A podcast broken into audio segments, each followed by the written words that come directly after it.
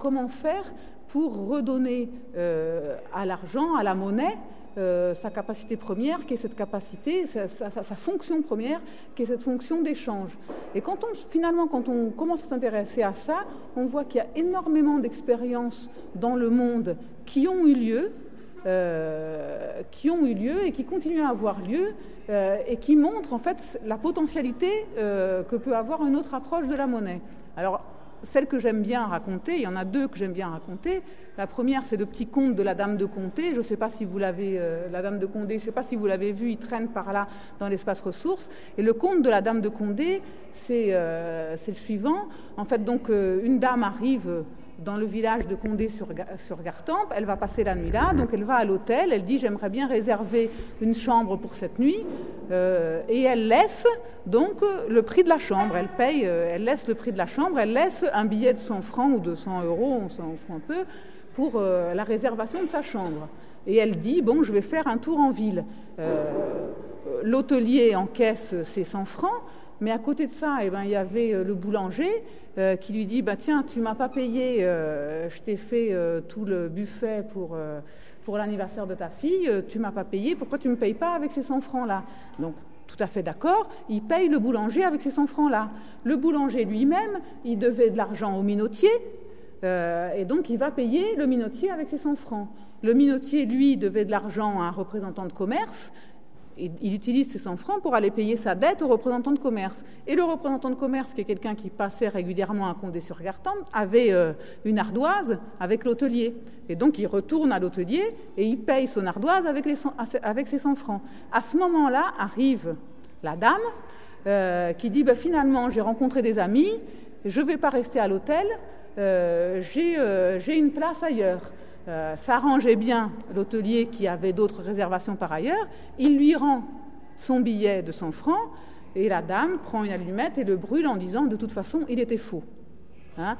Donc en fait, avec quelque chose qui est simplement basé sur la confiance, on a réussi à faire fonctionner et avoir un certain nombre d'échanges euh, sur ce territoire-là. L'autre exemple qui est aussi euh, assez intéressant, c'est l'exemple du dollar. Alors, euh, à l'époque de la guerre de sécession, juste avant la guerre de sécession, euh, les États-Unis fonctionnaient avec une monnaie qui venait directement euh, d'Angleterre et qui était frappée, qui était produite à la City à Londres. Et donc, Abraham Lincoln avait besoin d'argent pour faire la guerre, et n'ayant pas suffisamment de, moyens et de ressources pour cela, il demande à la City à Londres les moyens nécessaires. Et les banquiers de la City lui disent D'accord, on vous prête de l'argent, mais avec un intérêt de 30%.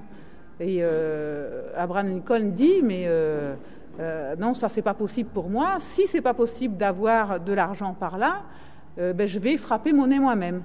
Et donc, il, il, invente le dollar, il frappe monnaie, enfin, il, crée des dollars. Avec ces dollars-là, eh ben, il arrive à avoir toutes les à faire euh, tout le nécessaire aussi bien pour gagner la guerre de sécession que pour après euh, appuyer le développement économique euh, du pays. Alors là encore, on a une monnaie qui au départ était ancrée sur rien, qui était ancrée sur la confiance et qui a permis qu'il y ait des échanges qui puissent se faire pour la guerre et ensuite pour le développement économique. Et la réaction des banquiers à l'époque, de la City avait été de dire on ne peut pas laisser faire. Si les États se mettent à produire de la monnaie pour les choses qui leur semblent importantes de faire, ça va être la fin des monarchies sur la Terre. Au départ, la monnaie, c'est uniquement basé sur la confiance et sur le fait que c'est un moyen qui puisse faciliter les échanges entre les personnes d'un même territoire. Alors, ce qu'on voit euh, au jour d'aujourd'hui, c'est effectivement un grand nombre d'expériences euh, qui ont lieu ou qui ont eu lieu euh, au travers le monde. Une des expériences qui existent encore aujourd'hui, c'est la monnaie VIR euh, en Suisse. Alors la monnaie VIR, euh, pourtant la Suisse, on pourrait se dire, euh, le pays de banquiers, c'est pas là qu'on verrait apparaître ce genre de choses, et si. Et donc la monnaie VIR, en fait, au démarrage, c'est l'idée justement d'un groupe d'entreprises qui, n'ayant pas assez de liquidités, donc n'ayant pas des moyens pour échanger entre elles et ayant besoin de ces échanges-là pour faire fonctionner leur production, elles mettent en place entre elles le système VIR. Et c'est un système de dette et de créance. Alors le VIR, un VIR est égal à un franc suisse à l'époque. Enfin, il y avait une parité simplement comme moyen de comptabilisation, de mise en valeur des choses. Euh, et donc ils mettent en place un système de dette et de entre eux en VIR, ce qui leur, leur permet de garder eh ben, les francs suisses pour des échanges avec ceux qui étaient en dehors du système VIR. Et ce système a tellement permis euh, une, une, multiplication des échanges entre ce groupe d'entreprises qui s'est complètement euh, agrandi. Euh, on peut voir euh, sur Internet le, nombre d'entreprises qui participent au système VIR. Et aujourd'hui, euh, le système VIR, c'est une banque qui fait des prêts, enfin, et qui a tout un tas de... c'est quelque chose qui, est reconnu et qui est assis dans le sens où ça a permis un développement de, de l'activité économique de, de, ces entreprises.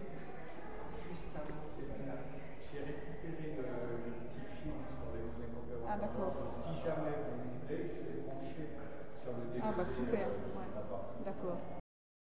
Voilà, donc là, euh, là vous, avez, donc, vous pourrez voir si vous voulez, euh, euh, ou on pourra voir ensemble si vous voulez, donc un petit film qui montre un certain nombre d'expériences de, de, monnaie complémentaire qui existent aujourd'hui, euh, euh, en Europe, en particulier en Allemagne où il y a pas mal de choses qui se, font, comme le Chiemgauer, le, le Roland, qui sont toutes en fait des monnaies territoriales, c'est-à-dire en fait c'est des monnaies qui circulent dans un territoire et dont l'objectif quelque part c'est de localiser l'échange et de, du coup de, renforcer la production locale. C'est-à-dire le Roland, tout comme le Chiemgauer, il ne fonctionne qu'entre euh, entreprises et personnes d'un même territoire et c'est un booster du développement de ce territoire-là, puisque les gens ils sont poussés du coup à utiliser leur, euh, leur Chiemgauer ou leur Roland euh, sur le territoire. Donc ça c'est un autre élément euh, important de ces monnaies complémentaires, c'est la capacité à ancrer et à localiser euh, les échanges et la production euh, sur des territoires déterminés, donc de participer au développement euh, de ces territoires. C'est des expériences qui sont basées, qui, sont ancrées sur des activités productives. productives dans le sens le plus classique du terme. Il y a d'autres expériences de monnaie complémentaires qui sont qui, qui s'organisent du coup à côté euh, de façon complémentaire pour valoriser d'autres aspects. Alors l'expérience euh, la plus connue entre guillemets ici en France, c'est l'expérience des systèmes d'échange locaux qui sont en fait de l'échange de temps entre les personnes. Donc on valorise par un autre moyen, un autre moyen de comptabilisation qui est le temps.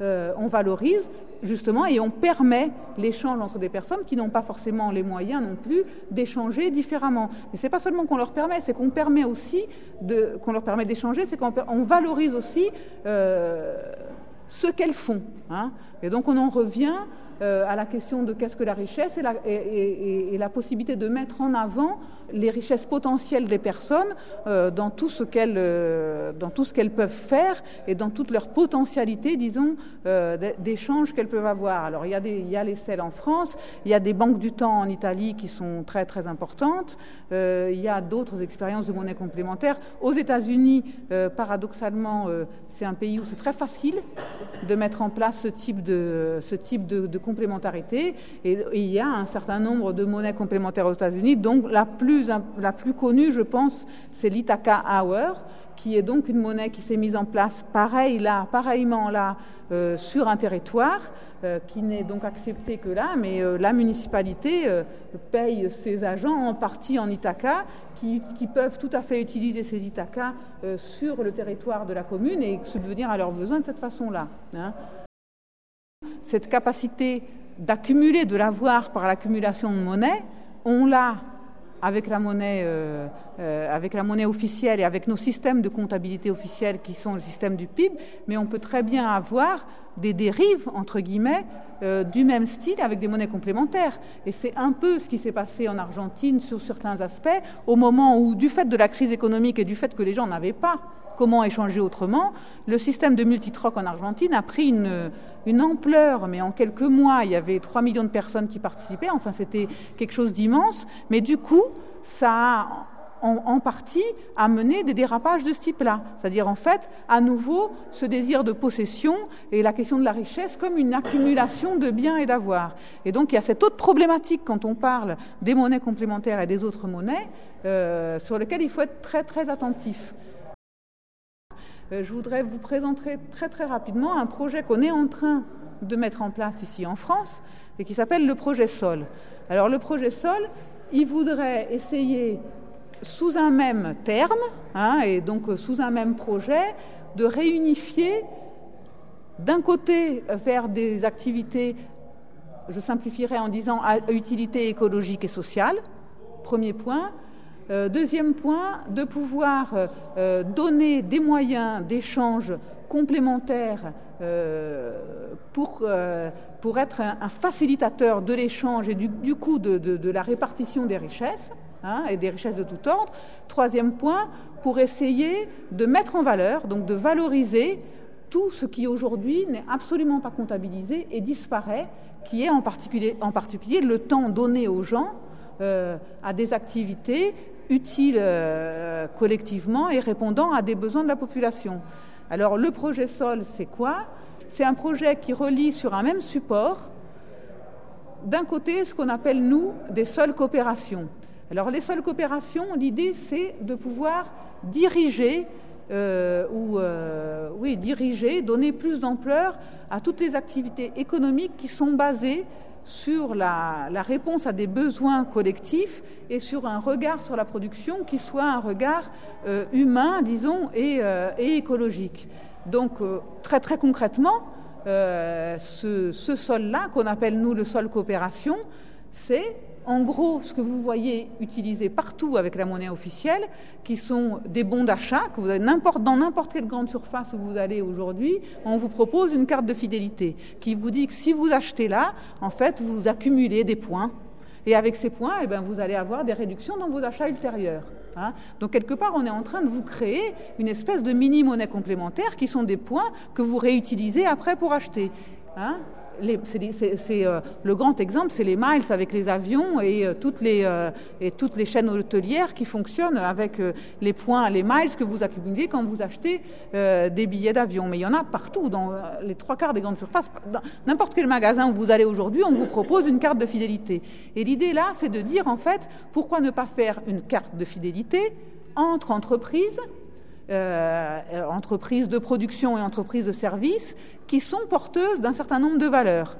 Hein. donc nous, on regroupe ça sous le terme très large d'économie sociale et solidaire, mais en gros, c'est ça. C'est des entreprises qui produisent des produits qui correspondent à des besoins et qui le produisent de façon, euh, de façon euh, je dirais presque éthique, hein, euh, par rapport à la considération des hommes et à la considération par rapport aux, questions environnementales et écologiques. Donc pourquoi ne pas utiliser ce système-là qui existe déjà pour booster plutôt ce type de production? Deuxième sol, le sol engagement. Alors le sol engagement, c'est là l'idée de mettre en avant et de valoriser dans le sens mettre en valeur, mettre sur la place publique et lui reconnaître une valeur, tout ce qui est engagement des personnes, c'est-à-dire engagement en temps, sur des activités euh, définies collectivement euh, par le collectif, par le territoire, par le groupe, comme des activités nécessaires à répondre aux besoins ressentis par les gens. Et là, on va beaucoup plus loin que des besoins simplement matériels, mais tout type de besoins ressentis par rapport au bien-être des personnes dans leur vie.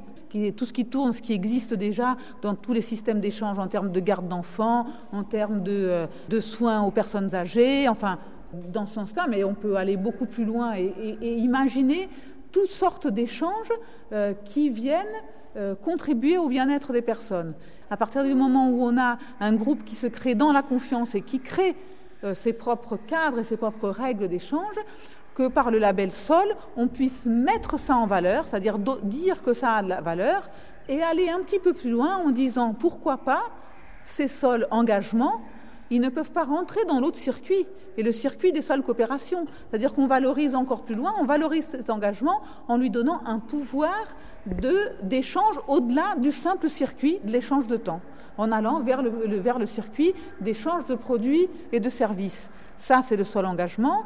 Le troisième sol étant ce que nous on appelle aujourd'hui le sol affecté et qui correspond en fait à la possibilité pour des collectivités territoriales de booster soit certaines activités euh, euh, dans la commune, soit certains comportements. La première direction, c'est au niveau des aides qui existent déjà aujourd'hui au niveau des communes par rapport aux personnes qui sont en situation d'exclusion, que ces aides, elles soient incluses dans le système sol, ça leur donne euh, un certain système de valeurs par derrière pour que ces gens-là puissent elles aussi valoriser ce qu'elles sont. Hein, ça, c'est le premier point. Pourquoi pas euh, pour les personnes qui utilisent des transports en commun, euh, que le fait d'utiliser des transports en commun, ça donne droit à des points sol. Et ces points sol-là, on peut les utiliser dans tout le système sol et la commune elle-même, elle peut recevoir des sols, aussi bien pour payer les transports en commun, euh, pourquoi pas pour ouvrir les, euh, associations sportives, euh, les systèmes culturels, enfin tout ce qui est de l'ordre de, tout ce qui est géré, entre guillemets, en tout cas, qui est sous la responsabilité de, la commune. Donc ça, c'est un vaste projet qu'on essaye de mettre en place au jour d'aujourd'hui dans trois régions en France et territorialisé sur six territoires en France. Donc c'est porté par quatre grandes entreprises de l'économie sociale d'aujourd'hui qui sont la Massif, la Maïc, Chèque Déjeuner et le Crédit Coopératif. Et c'est appuyé par trois conseils régionaux qui sont l'Île-de-France, le Nord-Pas-de-Calais et la Bretagne. Voilà. Alors après, euh, dans ces trois régions, il y, a, certaines villes qui mettent en place, euh, qui sont au jour d'aujourd'hui en train d'organiser l'expérimentation, c'est-à-dire le démarrage de ces systèmes d'échange-là.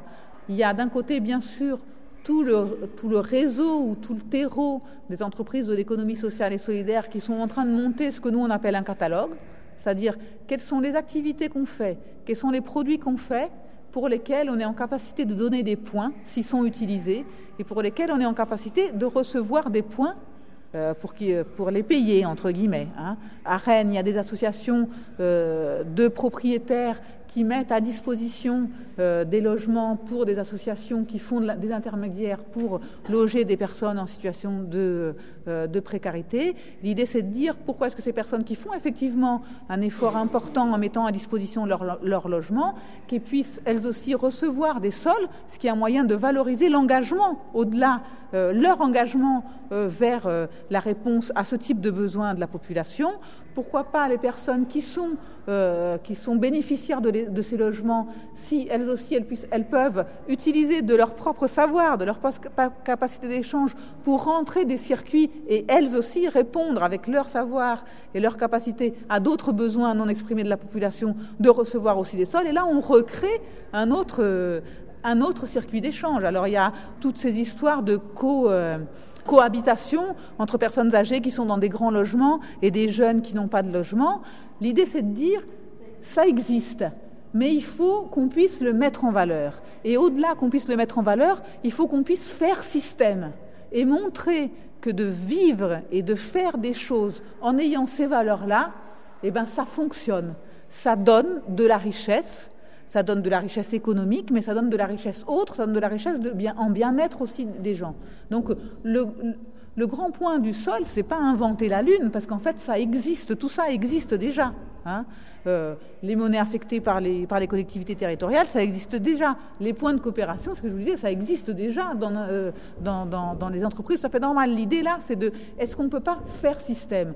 Pour qu'un système économique marche, il faut que le, le champ de l'échange soit suffisamment grand pour pouvoir répondre à l'ensemble des besoins besoin pris là au sens le plus large possible des personnes qui en font partie. Donc il faut arriver à une espèce de taille critique. Hein. et donc, euh, donc voilà pour les régions et puis pour aller un petit peu plus loin euh, euh, sur l'idée du sol. Je parlais tout à l'heure de la question du désir de possession hein, et du fait qu'on peut très bien retomber avec les monnaies complémentaires sur en fait, euh, euh, en fait une volonté, euh, c'est-à-dire un bien-être qui serait traduit par un désir de posséder de plus en plus même cette monnaie-là. Hein. donc le, on s'essaye avec le sol à faire ce qu'on appelle un système de monnaie fondante. L'idée c'est de dire si la monnaie c'est principalement un moyen d'échange. Et si son but, c'est un moyen d'échange, en fait, ça ne sert à rien. Son accumulation n'a pas de sens. elle, n'a d'utilité euh, collective que si elle sert effectivement à permettre l'échange entre les personnes. Donc du coup, si on ne l'utilise pas, eh ben, elle perd de la valeur. Sauf que ça, c'est quand même un peu... Euh, hein? Ça, ça fait mal quand même quelque part. On se dit, tiens, mais qu'est-ce que... Euh, hein? Elle gagne. Et donc là, bon, c'est quand même un peu du rail. Hein.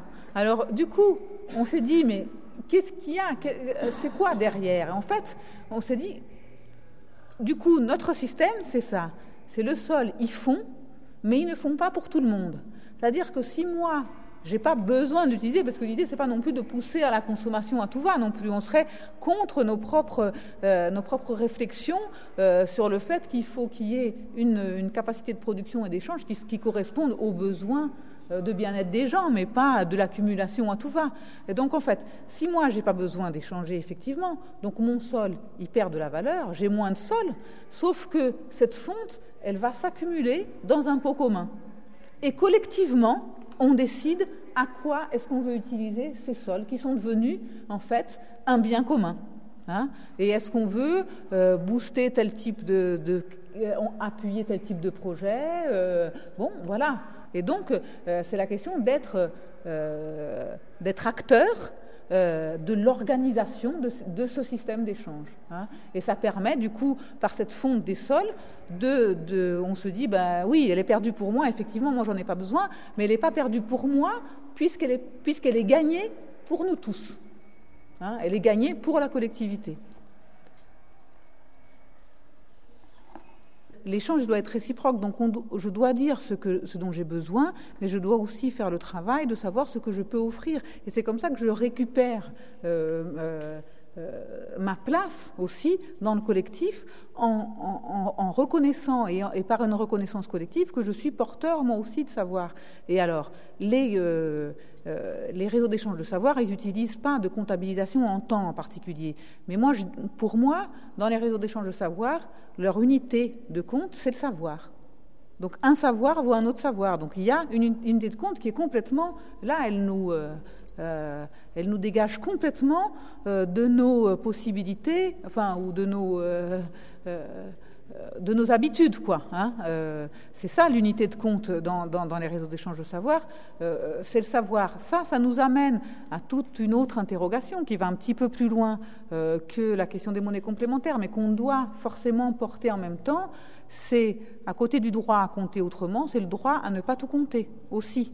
Et donc ça, il faut arriver d'une façon ou d'une autre. Alors ça, c'est pas forcément au travers des monnaies complémentaires, mais c'est tout un changement de, un peu de, système de valeurs qu'on est en train de reconstruire avec ces petites expériences, toutes ces petites expériences qu'il faut absolument mailler et croiser. Et, euh, et donc c'est ce droit à ne pas tout compter. C'est-à-dire il y a des choses qui ont tellement de valeur il y a des choses qui ont tellement de valeur qu'on ne peut pas leur donner de valeur. Il y a ma fille qui m'a dit hier que la mesure de l'amour, c'est l'amour sans mesure. C'est pas si un rappeur qui l'a dit, donc voilà. Mais donc, euh,